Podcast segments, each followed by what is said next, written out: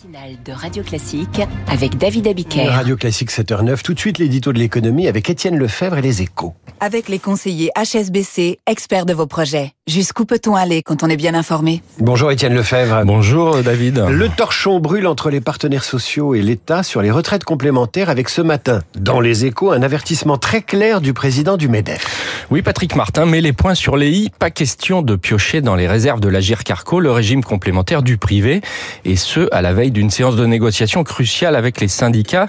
Le raisonnement du gouvernement est simple. Il a assumé une réforme impopulaire sur les retraites qui va faire gagner jusqu'à 3 milliards par an à l'Agir Carco. Il veut un retour sur investissement.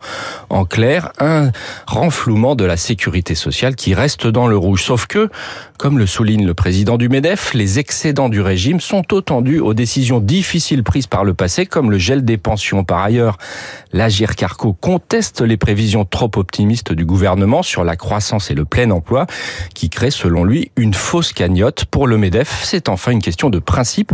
L'État ne peut pas tout régenter, dixit Patrick Martin.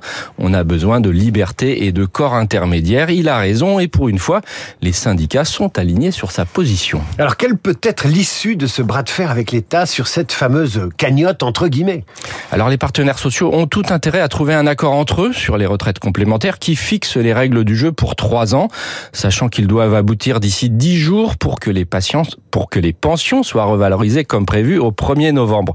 Problème, les positions diffèrent encore sur les règles d'indexation, notamment tactiquement. Il pourrait aussi faire un geste envers l'État en finançant une partie de la hausse des petites pensions à 1200 euros prévue dans la réforme. Cela restera loin du compte pour le gouvernement, mais il serait alors au pied du mur.